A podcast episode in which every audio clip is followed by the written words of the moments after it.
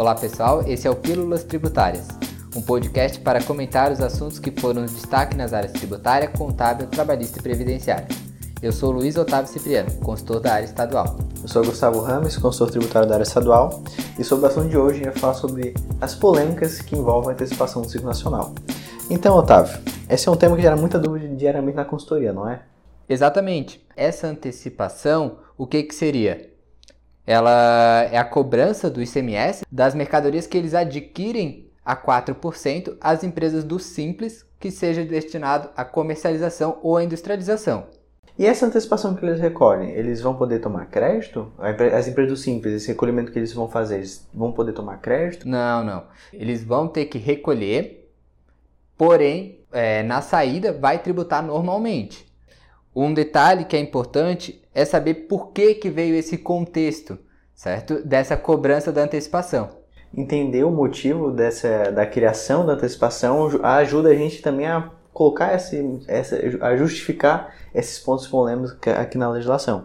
Santa Catarina, por exemplo, é o último estado da região sul que começou a cobrar esse tipo de antecipação. Esse objetivo da antecipação ela tem um, um critério muito simples, teve um objetivo muito simples para o estado, que é o quê? Evitar a compra de fora do estado. Porque o ICMS, pelo fato de ser um imposto estadual, acaba gerando conflitos entre ICMS entre um estado e outro. Por quê? Se eu faço compras oriundas de outro estado, o ICMS, na sua maior parte, é devido para o outro estado. E o estado não quer isso, ele quer cada vez mais gerar mais arrecadação, incentivar também o mercado interno, para cada vez a economia girando e, consequentemente, a arrecadação ir crescendo. Então, dito isso, para as empresas do regime normal, não foi criada antecipação. Por quê? A empresa simplesmente recolheria e se creditaria. Não teria a finalidade que eles querem, que é evitar a competência estadual, como acontece para o Simples. Porque o Simples, quando ele faz a aquisição a 4%, ele vai recolher esse, esse é, diferencial, essa antecipação, esse, diferencial, esse diferencialzinho de alíquotas, e entra para ele como um custo. Até um detalhe é que o intuito do legislativo não é ser um imposto maior ou ter uma cobrança, um recolhimento a mais, e sim equilibrar com o que é comprado internamente. Exatamente. Porque se aqui internamente teria uma carga tributária de 12, eles querem que também quando eu compre a 4, já que não é uma possibilidade de âmbito interno, sim. eles também tenham esse custo de 12%. Sim, exatamente. E analisando isso, entre ele vai equiparar a carga tributária interna com a interestadual, entra no ponto objetivo que ele quer sua equiparação. E tem, a gente deve analisar também alguns componentes para formar sua base de cálculo. Um deles é o IPI. Por quê? O IPI, quando ele é destinado para comercialização ou industrialização, ele não aumenta a base de cálculo do ICMS. E é, na antecipação de fora do estado, quando eu compro mercadoria importada a 4%, destinada para comercialização ou industrialização, o IPI também está fora da base de cálculo. E aí a gente entra no ponto polêmico, não entra, Luiz? Sim. Se esse IPI ele integra ou não essa base de cálculo. Um cenário até semelhante é o estado de São Paulo. Entende-se que não integra a base de cálculo. A redação paulista ela menciona base de cálculo e não valor da operação diferente de como está a legislação aqui de Santa Catarina. Porque a, a redação quando Santa Catarina colocou, ele colocou o valor da operação. E a legislação de São Paulo, que tem uma antecipação bem semelhante com a do Simples, ele menciona a base de cálculo, que entendo eu que seria uma terminologia muito mais adequada. E dentro de todo esse cenário de São Paulo ter uma antecipação semelhante e Santa Catarina ter um dispositivo diferente de São Paulo, entra naquele requisito se gente, nessa antecipação a gente cobraria ou não o IPI para aumentar a base cálculo da antecipação, que, de acordo com nossos entendimentos, não é Luiz, que você Sim. pode explicar mais sobre, é que o IPI não deve entrar na base de cálculo da antecipação. Exatamente. O IPI, até a gente fez um questionamento junto ao CAF, e o CAF posicionou no mesmo sentido de que esse valor de IPI não deve integrar base de cálculo. Um dos motivos é essa mercadoria ela vai ser destinada a comercializar e industrializar. Então, não faria sentido incluir esse IPI na base de cálculo. A legislação não é clara, mas o objetivo é justamente a equiparação e não a majoração. Se o IPI entrasse na base de cálculo da antecipação, acabaria que eu estaria prejudicando e não equiparando com base na, na, operação interna.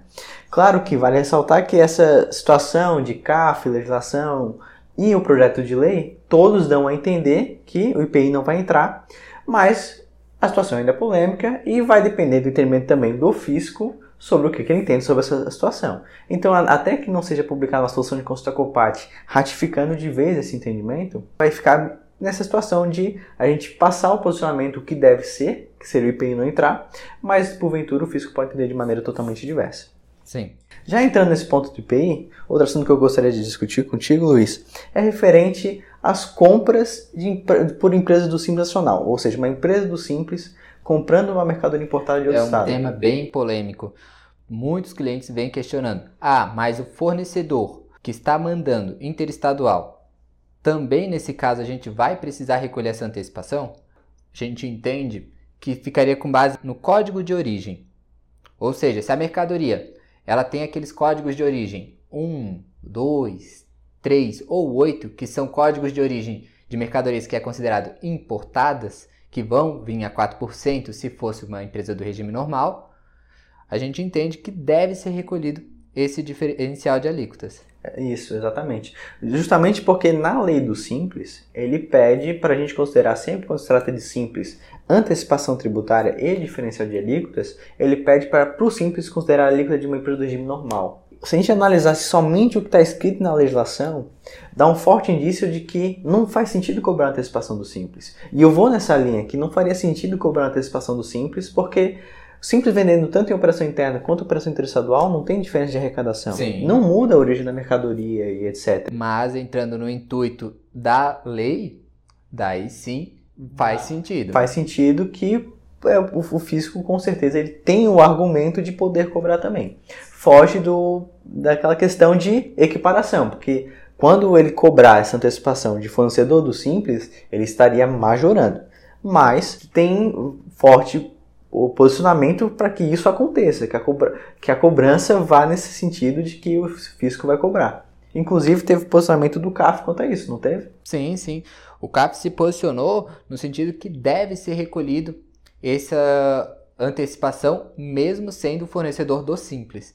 Exato, claro que o CAF a gente não utiliza ele para dar uma resposta precisa. Ele é meio como se fosse um termômetro. Ele é um paliativo. É, exato, porque as próprias respostas da CAF já dizem lá no, no, durante a resposta que ele não serve como fundamento para aprender a sentar defesa. Ou seja, uma informação errada que o CAF te dê e você se, posicione, se faça com base naquela informação, acaba que você não tem argumento para se defender e acaba sendo penalizado de qualquer jeito. Então, até que não seja publicada uma solução de consulta COPAT, que é algo mais fundamentado, que a gente já segue a linha, aplica entendimento, não dá para a gente afirmar que simples vai ou não recolher. É uma situação polêmica ainda, mas o, fisco dá para seguir para essa linha. E de forma conservadora, a gente até vai no sentido que deve sim recolher. Até que tenha outro posicionamento, recolhe. E esse foi o Pílulas Tributárias. Obrigado a todos que nos ouviram e aguardamos vocês até o próximo programa. Até, até mais. mais.